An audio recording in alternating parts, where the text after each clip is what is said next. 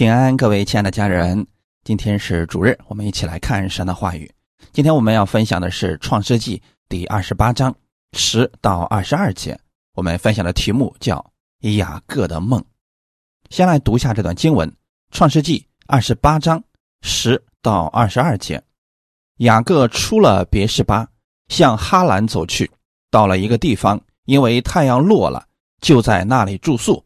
便拾起那地方的一块石头，枕在头下，在那里躺卧睡了。梦见一个梯子立在地上，梯子的头顶着天，有神的使者在梯子上上去下来。耶和华站在梯子以上，说：“我是耶和华你祖宗亚伯拉罕的神，也是以撒的神。我要将你现在所躺卧之地赐给你和你的后裔，你的后裔。”必像地上的尘沙那样多，必向东西南北开展。地上万族必因你和你的后裔得福。我也与你同在，你无论往哪里去，我必保佑你，领你归回这地，总不离弃你，直到我成全了向你所应许的。雅各睡醒了，说：“耶和华真在这里，我竟不知道，就惧怕，说这地方何等可畏。”这不是别的，乃是神的殿，也是天的门。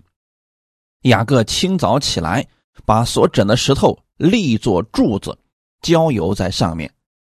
他就给那地方起名叫伯特利，就是神殿的意思。但那地方起先名叫路斯。雅各许愿说：“神若与我同在，在我所行的路上保佑我，又给我食物吃，衣服穿，使我。”平平安安的回到我父亲的家，我就比耶和华为我的神，我所立为柱子的石头也必做神的殿。凡你所赐给我的，我必将十分之一献给你。阿门。我们先来做一个祷告，天父感谢赞美你，开始我们新的一周的生活。我们相信这一周有你的恩典，有你的祝福在其中。我们愿意先领受你的话语，成为我们的力量。不管我们这一周会遇到什么，当我们寻求你的时候，你会赐下我们所需要的力量，你会帮助我们前行的道路。把下面的时间也交给圣灵，你亲自带领我们，使我们今天借着这样的话语都能得着力量，得着供应，更能得着从你而来的启示。你引导我们前面的道路，奉主耶稣的名祷告，阿门。我们今天分享的题目叫雅各的梦。首先，我们来看一下这个故事的背景啊。以撒有两个儿子，一个是以扫，一个是雅各。雅各呢，通常他不喜欢去干活，常常跟他的母亲啊在帐篷里边，为人比较安静。而以扫呢，人喜欢打猎，喜欢丰衣足食。什么事情呢？人靠自己就行了。所以雅各从小的时候啊，可能他的力量没有姨嫂那么大，所以他通常用的是脑力。这种情况之下呢，久而久之啊，也许他就形成了精于算计的这个心态，就是总想从别人那儿得着点什么，以至于说后来的时候呢，他用一碗红豆汤骗了他哥哥。因为他想得着长子的名分，长子的名分有什么好的呢？长子的名分是可以得双倍的产业的，就这个是跟他的福分直接挂钩的。但是两个小孩之间，就算他的哥哥把长子的名分给他了，如果他父亲不承认，这个也是没有用的呀。可是雅各相信这些，甭管我以后有没有用，我呢？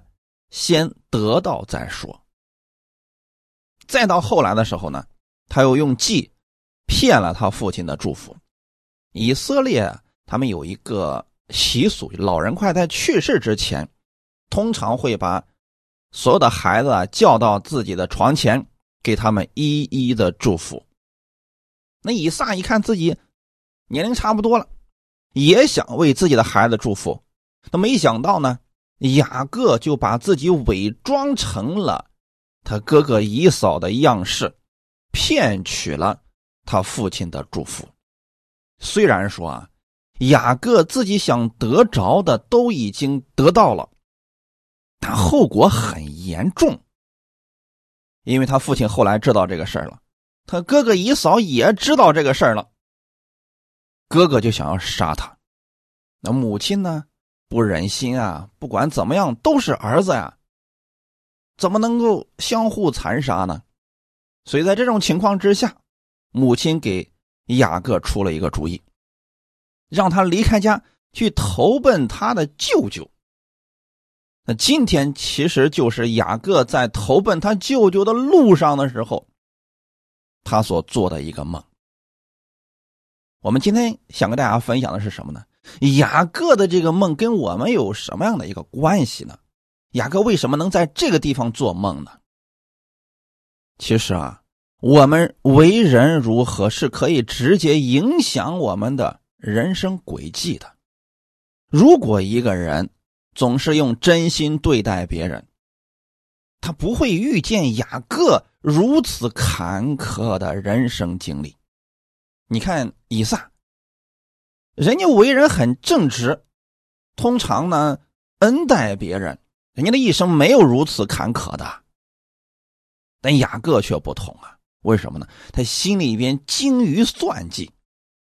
所以弟兄姊妹，我们在神面前不要用这样的方式，不要总是跟神去计较、去算计，总想从神那儿多得点什么。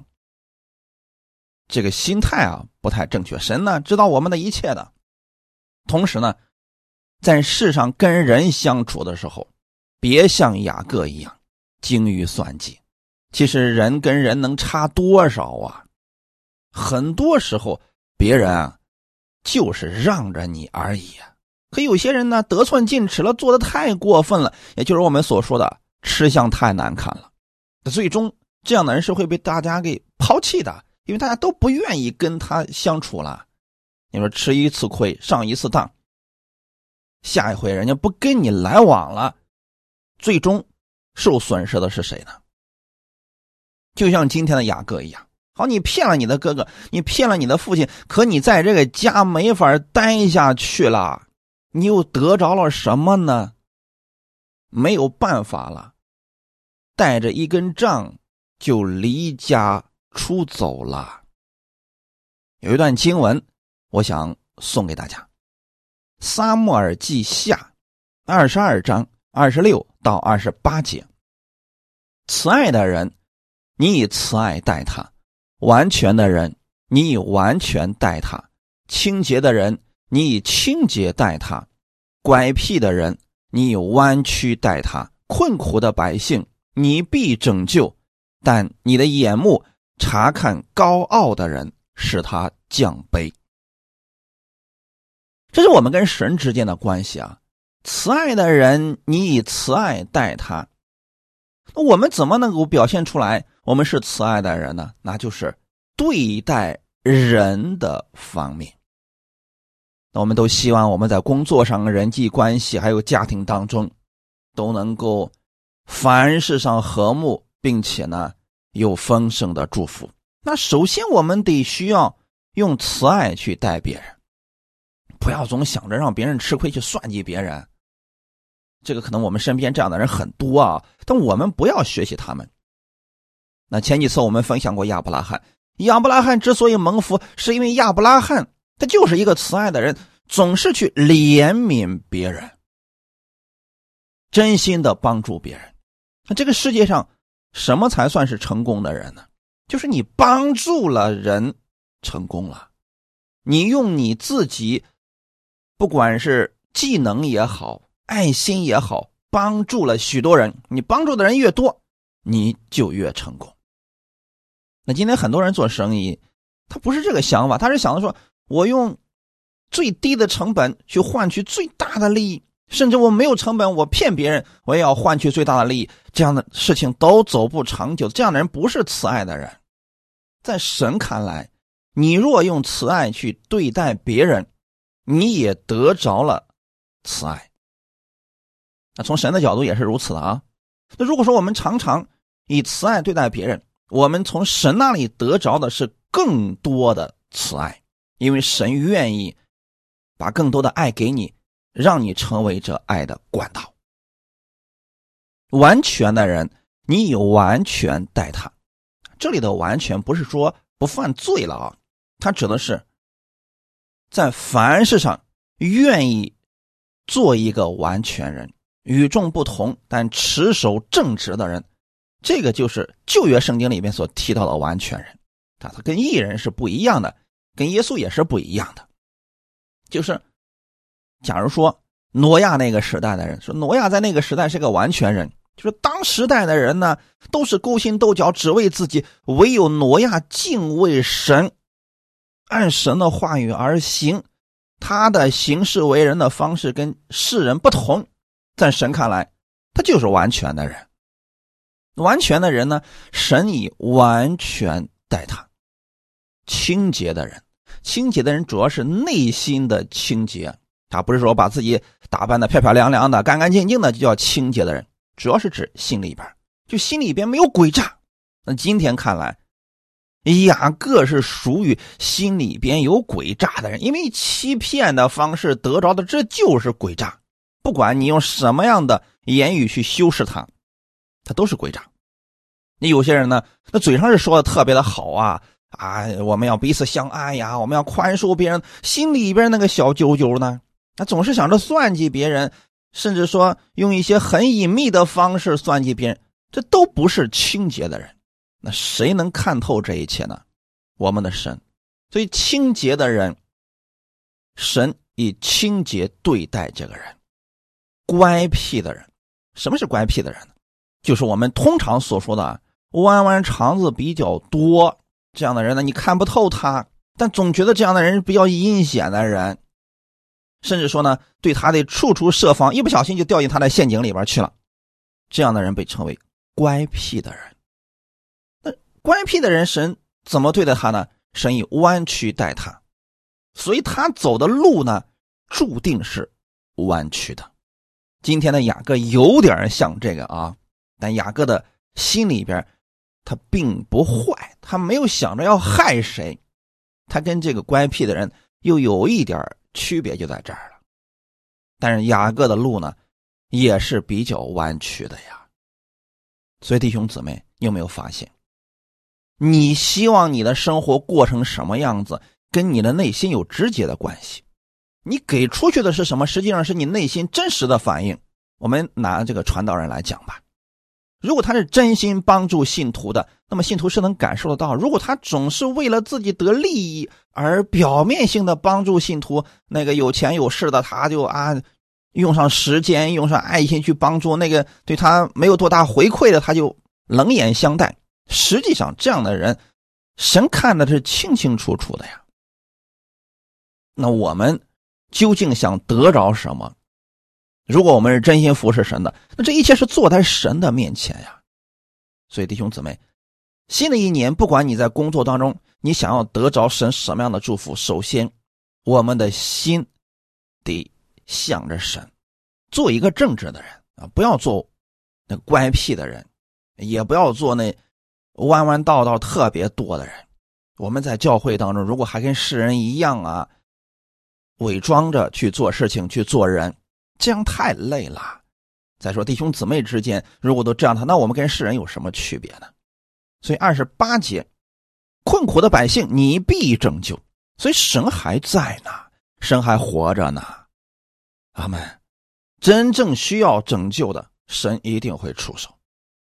但你的眼目查看高傲的人，那高傲的人是什么样的人呢？就是觉得自己有点资本，嗯，有点智慧，有点能力，就觉得自己很了不起了。神使他降卑，不是说神强行把这个人降为谦卑了。那高傲的人呢，迟早有一天他会碰钉子，他会摔倒的。那么神会在他降卑的时候施行拯救。所以弟兄姊妹，这一切就看我们如何去选择了。那我们现在都开始工作了，新的一年的都进入工作当中，你究竟如何去行走你前面的路？这个很重要，不要做高傲的人，也不要做那乖僻的人。今天的雅各呢，实际上就属于心里边的算计太多，以至于啊，把自己的路啊越走越窄。那现在是几乎没路可走了。我们来分享第一点：雅各在梦中遇见神。第十节到第十一节，雅各出了别是巴，向哈兰走去，到了一个地方，因为太阳落了，就在那里住宿，便拾起那地方的一块石头枕在头下，在那里躺卧睡了。雅各是什么样的人呢？那过去是他母亲的宠儿，不缺吃喝，衣食无忧的呀，如今是何等凄凉呀！而这一切是什么造成的呢？是他自己的内心太精于算计造成的。所以弟兄姊妹，我们可千万不要学习雅各这个样子呀！精于算计，最后可能一场空啊！那这个时候呢，雅各多么的可怜呐！一个人出了别室吧，晚上睡觉，晚上睡觉呢？就在这个地上找一块石头枕下睡了。此时的雅各啊，心里边应该是相当复杂的，他等于说走到了绝境啊。人往往在绝境之时，心情也会随之摇动。你比如说，我们作为神的儿女，很多时候我们祷告了很久，一件事情并没有照我们所愿的成就，或者说我们的心愿没有达成。未来没有出路，不知道往哪里走，就如同雅各现在一样，他并不知道以后会面临什么，一个人离开家乡，生活会变成什么样的，一切都没有结论。所以他躺在石头上，心情应当是十分复杂的。从某种意义上来讲啊，雅各今天有这样的一个下场，那是咎由自取啊！你如此精于算计，你是把自己算到里边去了。你如果不这样对待你的哥哥，对待你的父亲，不至于如此的。人等于说把他给抛弃了。那这种情况之下，神还愿意帮助他吗？这样的人有资格去寻求神吗？当然是有的。就算一个人过去做了很多的坏事情，做了很多的恶事，大家都讨厌他，但神没有丢弃这样的人。我们的神满有慈爱，满有恩典，满有怜悯。无论是什么人，神都不愿意放弃，总是给人机会悔改。彼得后书第三章八到九节，亲爱的弟兄啊，有一件事你们不可忘记，就是主看一日如千年，千年如一日。主所应许的尚未成就。有人以为他是单言，其实不是单言，乃是宽容你们，不愿有一人沉沦，乃愿人人都悔改。所以说，让人活成这个样子的不是神，造成这个结局的并不是我们的神。你说这个世界今天为止如此的受污染，人与人之间人心诡诈，这都是神做的吗？不是啊，很多时候啊。是人自己造成的，人自己污染环境啊，各样的农药残留过多，这都是人欺骗人、人心诡诈所造成的结果。可是今天很多人把这个账算在神的头上，主啊，你为什么不医治我？主啊，你为什么让我临到这样的事情？很多时候不是神的事儿，那是我们自己以为是神的事儿。就像今天一样，如果说雅各。自己躺在石头上，晚上睡不着觉，他就埋怨神说：“主啊，你为什么让我活成这个样子？那是神的事儿吗？那是他自己作的呀，对吗？但即便是他自己造成的这样一个严重的后果，神依然没有放弃他。有一件事你们不可忘记：主看一日如千年，千年如一日。什么意思？就是主，我们的神很有耐心。”总是等着人回头，骄傲的人等他跌跟头了、摔倒了，这个时候神才出手。那为什么不在他高傲的时候神出手？那没有用，他听不进去。那只有等他需要的时候，神才能够显明出来去帮助他呀。所以神的时间虽然很长，他总在给人机会悔改呀。主所应许的尚未成就，那我们的主的应许是什么呢？福音传遍地极，这是神一直以来要达成的心愿。这个心愿没有达成的情况之下，主耶稣不会来的。有人以为是单言，其实不是，乃是给那些还没有听到福音的人机会。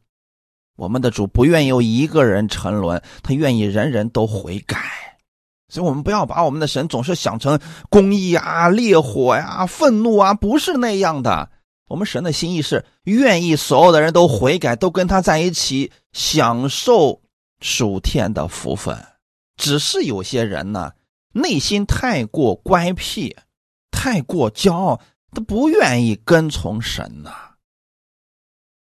这点愿意大家多去默想。雅各在这个环境当中躺下了，晚上在那儿睡着了，然后就做了一个梦。我们来看一下他所做这个梦啊。十二节到十五节，梦见一个梯子立在地上，梯子的头顶着天，有神的使者在梯子上上去下来。耶和华站在梯子以上说：“我是耶和华，你祖宗的神，也是以撒的神。我要将你现在所躺卧之地赐给你和你的后裔，你的后裔必像地上的尘沙那样多，必向东西南北开展。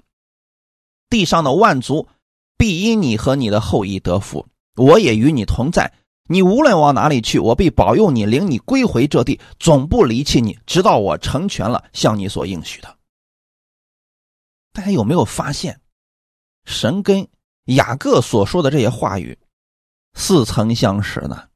原来跟亚伯拉罕、跟以撒曾经都说过类似的话语。弟兄姊妹，我们不要觉得神不会有新的词语了，因为神是不变的神。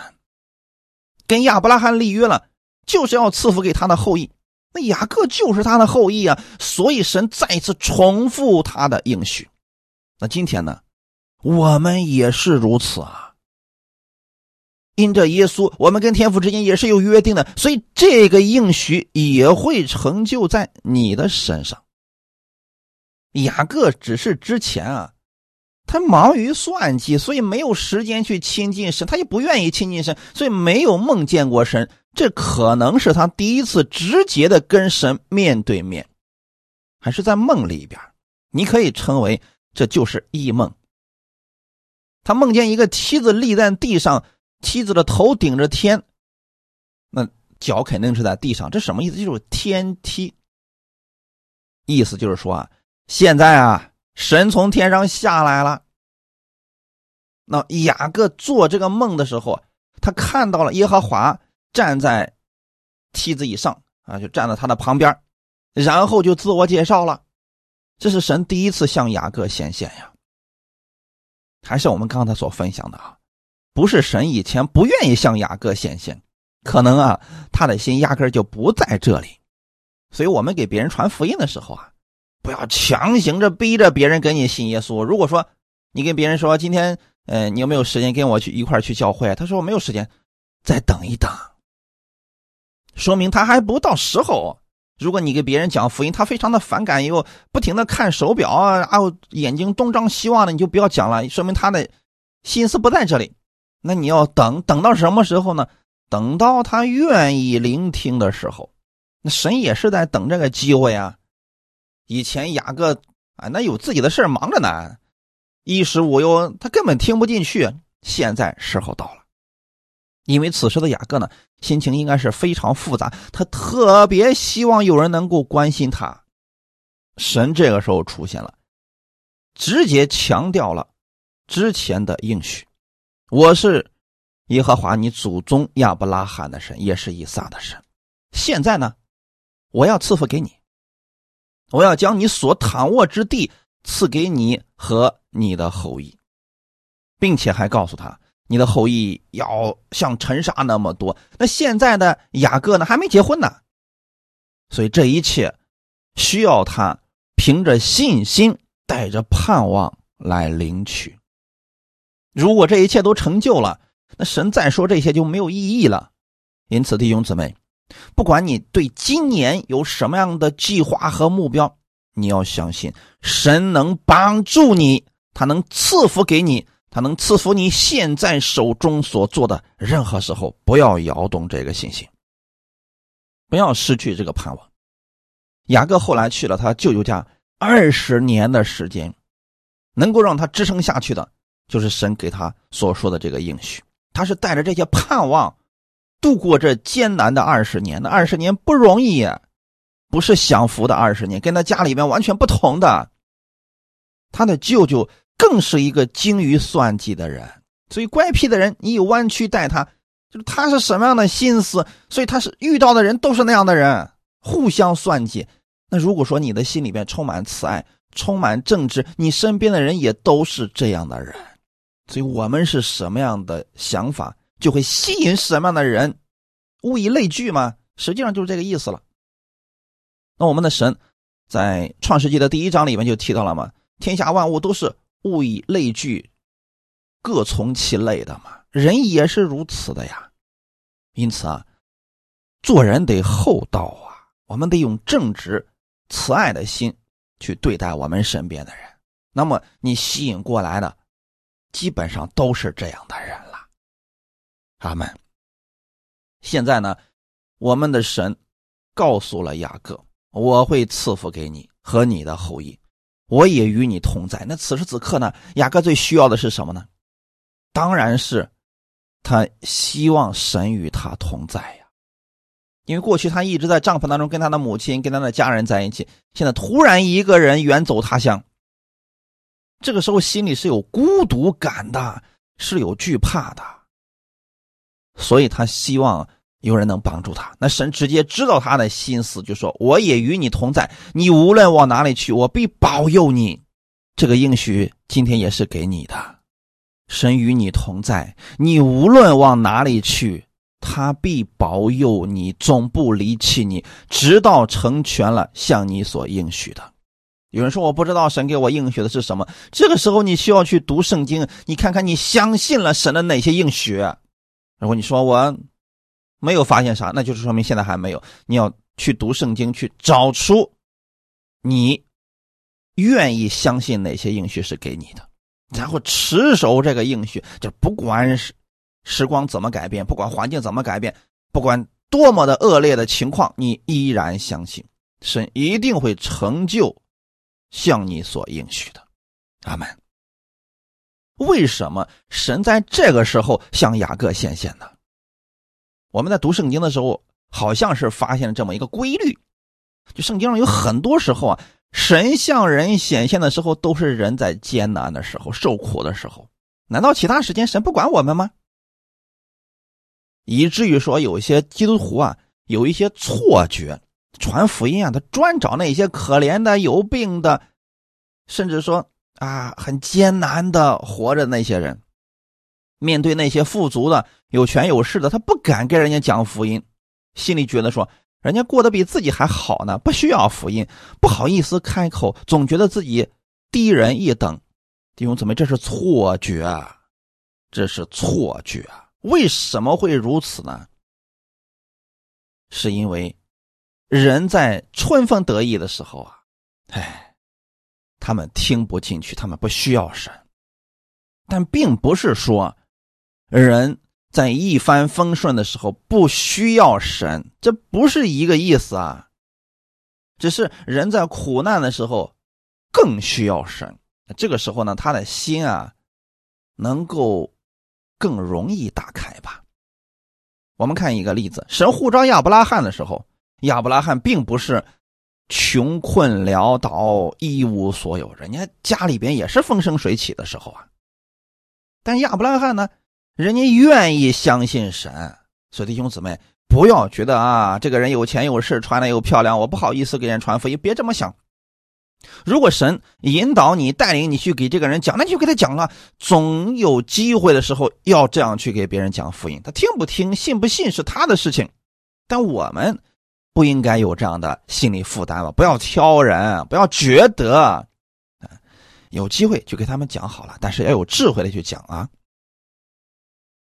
有些人呢，如果他不失败，他的心是很难回转的，所以我们才有这么一个错觉，以为呢啊，只有人在得病的时候，或者生命快要结束的时候，可怜的时候才需要神，不是，任何时候人都需要神的。阿门。只是说呢，人在艰难的时候，在自己失意的时候啊，他更容易接受神，所以神在这个时候出现，是。愿意啊，去拯救人。比如说彼得，那耶稣去呼召彼得的时候，那彼得当时是什么情况呢？哎，前天晚上是一条鱼都没有打着，很垂头丧气的在河边洗网。这个时候耶稣去了，等于说耶稣就是想给彼得传福音的，可是他听不进去啊！你想啊，他心里想的都是鱼啊，可这时候呢，心情又十分的复杂。哎，可能听的时候吧，心开了那么一条缝啊，所以耶稣讲完了之后，就要赐给付给他，就说行了，现在把船开到水深之处，下网打鱼吧。彼得听了，打了两船的鱼，彼得此时才想起来，哇，这年轻人不简单呀！借着这样的事情，让彼得的心完全转向了耶稣。那如果说啊。彼得那天晚上打了两船的鱼回来，哎，此时此刻他根本没有时间去搭理耶稣的，所以很多人得意之时是根本不把神放在眼里的，所以神才等一等，等到他们需要的时候，我们传福音一定要记住这个原则啊，只把福音给需要的人，他如果不需要，我们不要强塞给别人。就拿今天那个本文来讲，以扫和雅各，难道神仅仅爱雅各，不喜欢以扫吗？神不偏待人的，圣经上确实也说了，神喜欢雅各，恶以扫。为什么会这样呢？因为以扫人家凭着自己的本事就可以过得很好，他不需要神。而雅各呢，正是因为。他自己前面啊诡诈的事情太多，把自己呢陷入了网络当中，一无所有了。从这个意义上来讲，不是因为雅各比以扫好，不是。不论是雅各还是以嫂，两个都不怎么样。以嫂呢，凭着自己的力气，看不起他的弟弟。你雅各呢，精于算计。你说两个有什么好的？好的是这位神，神是好的，所以愿意把应许给他们。而以嫂看不上这些。雅各如果不是在如此凄惨的情况之下，他可能贪心会更大的。那正是因为他遇到了如此糟糕的环境，在这个特殊的环境当中，神向他显现了。就正如有一些人身体上有疾病了，在痛苦当中。神借着一些人把福音传给他，可不是神降下疾病让这个人传福音给他，让这个人借着疾病信耶稣，不是这个意思啊！大家千万不要理解错了啊！这些不是神赐下来的，阿门。只是说雅各在这个环境之下，他更愿意相信神，那神就借着这些话语来拯救他。神说话很实际。没给雅各讲什么大道理，也没有定罪他，没有告诉他雅各，你今天能这样都是咎由自取啊！没有，神给了他希望，这也算是雅各人生的转折之一。至于后面的路，不管遇到什么样的事情，他是有盼望的。他知道这位神与他同在，会帮助他，这对雅各来讲就是最大的安慰了。大家可以试想一下，如果在这个环境当中，神没有向雅各显现，他到了他舅舅家，那很有可能还是被撵出家门呐，他就不会隐忍了。但现在呢，他知道神与他同在，神还要成就应许在他身上呢，所以他有了最大的安慰了。阿门。我们分享第二点，不能活在梦中。要带着应许前行，盼望就可成为现实。十六节，到十九节，雅各睡醒了，说：“耶和华真在这里，我竟不知道。”弟兄姊妹，神在哪里？我们今天会说啊，神无所不在，没错，这话是正确的。这是雅各认为神在这里，为什么呢？因为当时神给了雅各一个应许，说现在你躺卧之地，我要赐给你和你的后裔。但雅各忘记了一件事儿，神还说过啊，你的后后裔啊，东西南北展开，啊，都是你的，地上的万族都要因你和你的后裔得福。可雅各当时就认为神在这里，所以他说：“哎呀，这地方何等可畏啊！这不是别的地方，这是神的殿，是天的门呢。”雅各，实际上比起亚伯拉罕来说，哎。格局还是小了点啊！你看人家亚伯拉罕，在跟罗德起冲突的时候，主动权让给罗德，然后神就告诉亚伯拉罕：“你往东西南北观看，凡你脚掌所踏之地，我都赐给你和你的后裔。”好，那神把这样的话语给了雅各的时候，雅各心想：“呀，这个地方不简单了啊！神在这个地方有个梯子，神说要在这个地方要赐福给我，那这个地方他就不一样啦。”实际上呢，如果雅各心胸不是那么狭窄，眼界不是那么小的话，他就看到了普天之下，你所到之处都是神要赐给你的。大家去看，可以看出来亚伯拉罕跟雅各之间的差别了吧？所以弟兄姊妹，我们不管今年你从事什么工作，心胸一定要宽广，哎，不能自己限制了自己啊。不是说雅各这个想法不对，也正确，但是他呢限制了神的祝福啊。他说：“神真在这里呀！”我要告诉大家，不是神在这里，是你在哪里，神就在哪里。雅各认为在这里，那他就在这里，这也不算错，因为他是如此相信的。但今天的你，我希望你有更大的一个看见，那就是。你无论往哪里去，神都在那里。你脚掌所踏之地，都是蒙福的。你身上拥有耶稣的权柄，所以不管是你身上有什么样的疾病，你可以奉主耶稣的名命令这个疾病离开，因为神就在你的里面呀。阿门。无论你往哪里去，你可以奉主耶稣名祝福这地，那这个地就被神祝福了，因为。神与你同在了。当你伸出手来为病为病人去祷告的时候，奉主耶稣的命令，这疾病离开这个人，因为神就在那里呀。所以弟兄姊妹要正确的来理解神给我们的应许。阿门。雅各的祷告，二十节到二十二节，雅各许愿说：“神若与我同在。”在我所行的路上保佑我，又给我食物吃、衣服穿，使我平平安安的回到我父亲的家。我就必以耶和华为我的神，我所立为柱子的石头，也必做神的殿。凡你赐给我的，我必将十分之一献给你。严格意义上来讲，雅各算是初次认识神，但他心里的那个算计没有减少啊。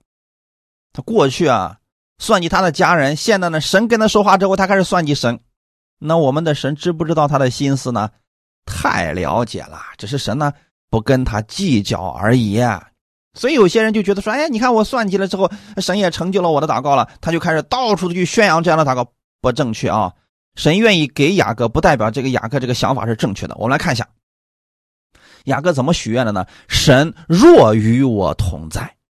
那神都已经说了，我必与你同在。他还说，你如果与我同在，这说明呢，心里边仍然不确定。那过去算计别人算计惯了，所以任何人他都不敢随便相信，就是因为这个原因啊。所以说，如果一个人经常以慈爱待别人，他就没有这些想法啊。如果你与我同在，神都刚刚说过这个话，他还如此怀疑，就说明他心里边啊不太相信别人跟他所说的话。那是为什么呢？因为他经常骗别人。骗别人的人就不轻易的相信别人的话，这是自己给自己设的限制啊！在我所行的路上保佑我。神有没有告诉他，我必与你同行？你无论往哪儿去，我都与你同在，保佑你呢？说过了呀。可是他还要强调一遍：那如果你与我同在，你与我同行，保佑我，又给我食物吃，衣服穿。那神都说了，你会有后裔，你的后裔呀，还要像尘沙那么多的，那肯定会给你食物吃，衣服穿的。这些事情根本不需要担心的呀。可雅各呢，因为现在啊。他缺这些，所以他就向神说明了这些了呀。一个刚刚认识耶稣的人，这样的祷告不要觉得可笑，很正常，很实际的呀。因为那个时候，他心里想的就是这些了，神也愿意给他成就这些的。二十一节，使我平平安安的回到我父亲的家。这一段的祷告就说明了他心中有很多的不甘心和无奈呀。他知道自己离开家是迫不得已的，所以他特别想回去，而且想平平安安的回去。他害怕他哥哥杀了他，所以现在不敢回去啊。他把自己内心真实的情况告诉了神，这是我们向我们的天父祷告的真实的样子。就是你心里怎么想的，你就告诉他好了，你不要觉得神不给你成就，神会笑话你啊，不会的。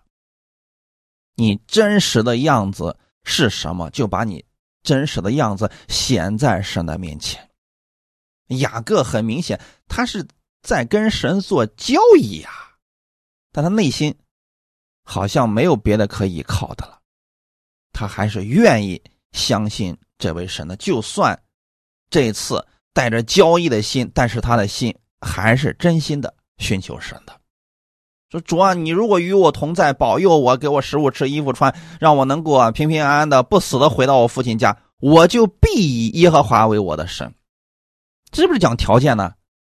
很多人过去也曾经做过类似的祷告啊。你给我成就了这样的祷告，你如果医治了我的身体，我就把后半生献给你，我要去做传道啊。你如果帮助我度过此次此次难关，我以后做生意，我要把十分之一献给你，我要要支持福音施工等等。哎。很多人都是用这种方式跟神祷告的，哎，多数的情况之下，神还都成就了。成就之后呢，往往是人不愿意履行自己的诺言了，但神却一直在兑现着自己的承诺。雅各在自己最无奈的时候，他向神祷告了，神真的帮助了他。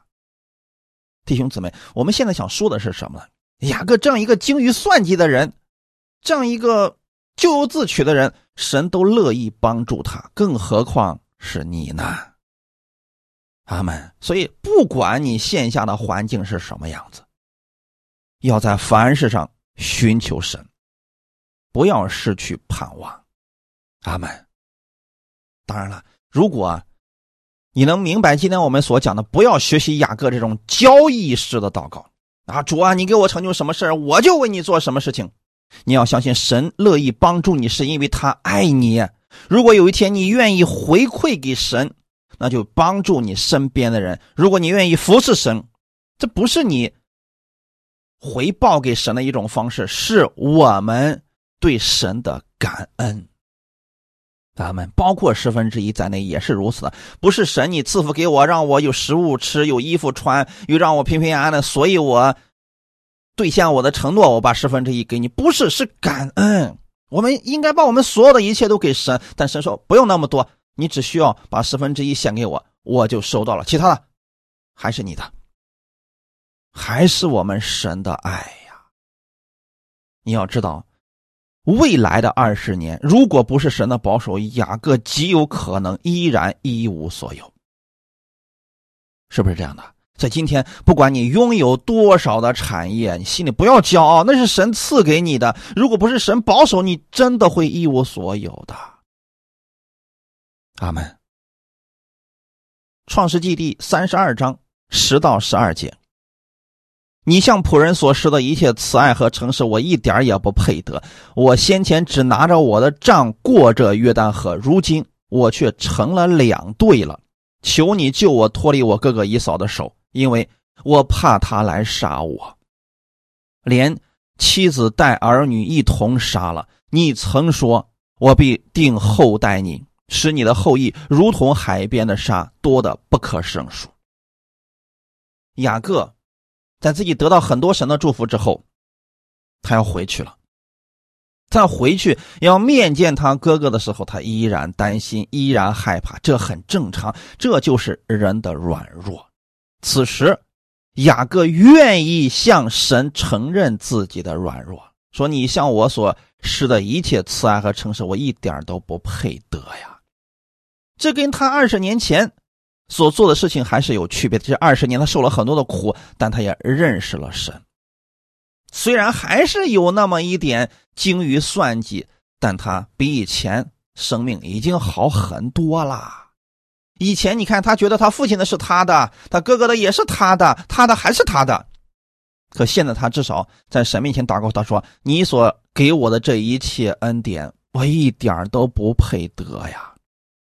因为二十年前我过这个河的时候，我一无所有啊。可现在呢？”回过头看看，这全都是神的恩典呀！我愿意我们弟兄姊妹啊，你回头看，不要看你过去的失败，你要看神给了你什么样的恩典，要带着这份力量和盼望继续前行。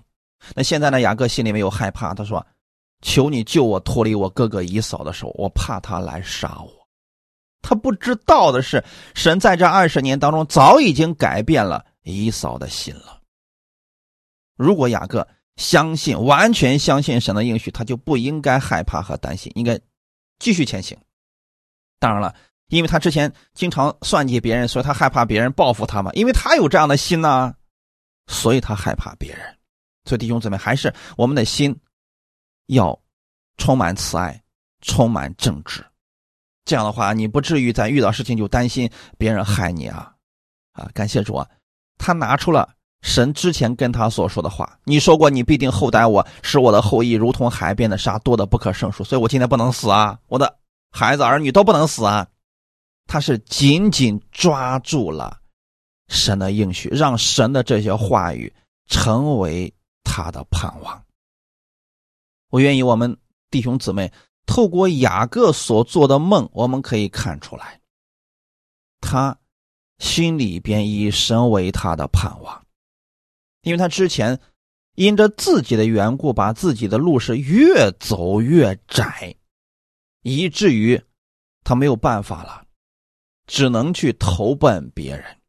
啊，寄人篱下的感觉肯定是不好的呀。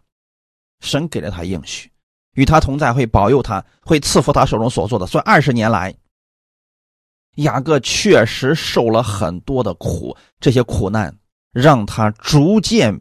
变得成熟了，这弟兄姊妹，不管我们今年会遇到多大的拦阻，我们不要期待我们信了主之后，我们前面的路一帆风顺，不会遇到一点障碍，这不可能。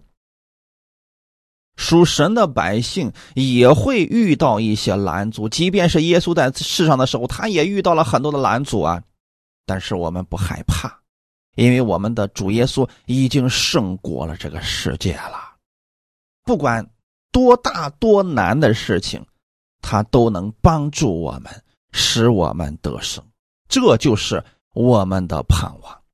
雅各之所以充满盼望，是因为那个梦改变了他的人生。我们今天要抓住神跟我们所说的应许的话语，把这些应许变成我们前行的盼望。任何时候。任何环境之下，不要失去这份盼望。就算你周围的人都唉声叹气，就算你周围的人都都勾心斗角，你依然要持守神的话语而生活。阿门。最后，我们看一段经文，诗篇一百零三篇八到十三节。诗篇一百零三篇八到十三节。耶和华有怜悯，有恩典，不轻易发怒，且有丰盛的慈爱。他不长久责备，也不永远怀怒。他没有按我们的罪过待我们，也没有照我们的罪孽报应我们。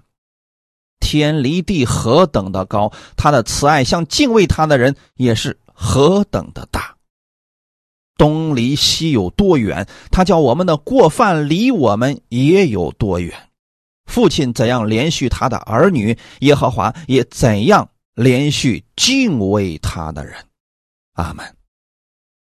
这段经文当中，大卫给我们描述他心中的这位神到底是什么样子。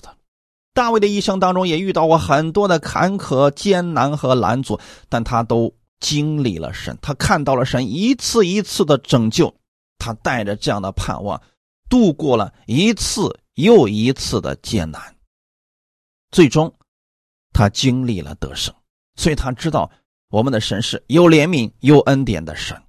他们，你也要相信，我们的神是有怜悯、有恩典的神，不轻易发怒，不代表神不会发怒。那神什么时候会发怒呢？有人说了，我犯罪的时候神就发怒了，不是这个意思，是我们不愿意聆听他的话语。前面明明是坑，我们还要往里边跳，还觉得是正确的，这个时候神才发怒。神发怒是要阻止你进入到坑中，可是我们呢，很多人听不进去啊。你比如说，我们经常会说到，在两三年前，我们都一直强调不要去跟别人去做什么虚拟货币啊，那高额返利的事情。哎，很多人听不进去，到今天为止还有人这么去做。那神在面对这样愚昧的心的时候，才会向这样的人发怒。神发怒是要阻止他免受损失呀。很多人是听不进去这个的呀。那怎么办呢？所以神。兴起环境阻止他，如果还阻止不了，那他一定是会掉到坑里边。掉到坑里边之后呢？好，神向他施怜悯了，去拯救他了。但我们并不愿意走到这一步啊！我们给大家讲到，就是想在这个事情还没有发生的时候，让我们拥有这样的智慧，非凡的智慧，不去掉入坑中，这多好啊！那如何才能阻止这样的事情呢？就是。神的话语怎么说，我们就怎么去做。别学习雅各，要学习亚伯拉罕，要学习以撒，你自然就能够临到亚伯拉罕和以撒那样的祝福了呀。如果你非得要效法雅各，那雅各的人生极有可能在你身上重演啊。但我们的神依然是有怜悯、有恩典的神，不管在什么情况之下，就算是我们自己的缘故。掉到坑里边去了，神还是愿意把我们救上来，因为他有丰盛的慈爱，他不长久责备。神责备人，还是不希望人往错误的道路上越走越远啊。他没有按我们的罪过待我们，也没有按照我们的罪孽报应我们。就有很多的事情啊，我们做了，应该临到严重的后果了，神阻止了这个事情发生，不是因为我们。比较幸运，那是神不愿意让这样的事情临到我们身上。如果临到了，我们就死了，不知道死多少回了。十一节，天离地何等的高，他的慈爱像敬畏他的人也是何等的大。什么是敬畏呢？旧约的时候，敬畏可能是指对神的一种惧怕；但在新约之下，敬畏是敬拜神，你内心以诚实和心灵敬拜我们的神。好们，我愿意我们弟兄姊妹啊。能有这样的心，总是在凡事上敬拜我们的主，那你就会看到他的慈爱藏在你的身上，这些过犯就会离你很远很远的。我们的神是什么样的一位神呢？充满怜悯的神。父亲怎么样连续他的儿女，耶和华也怎样连续敬畏他的人。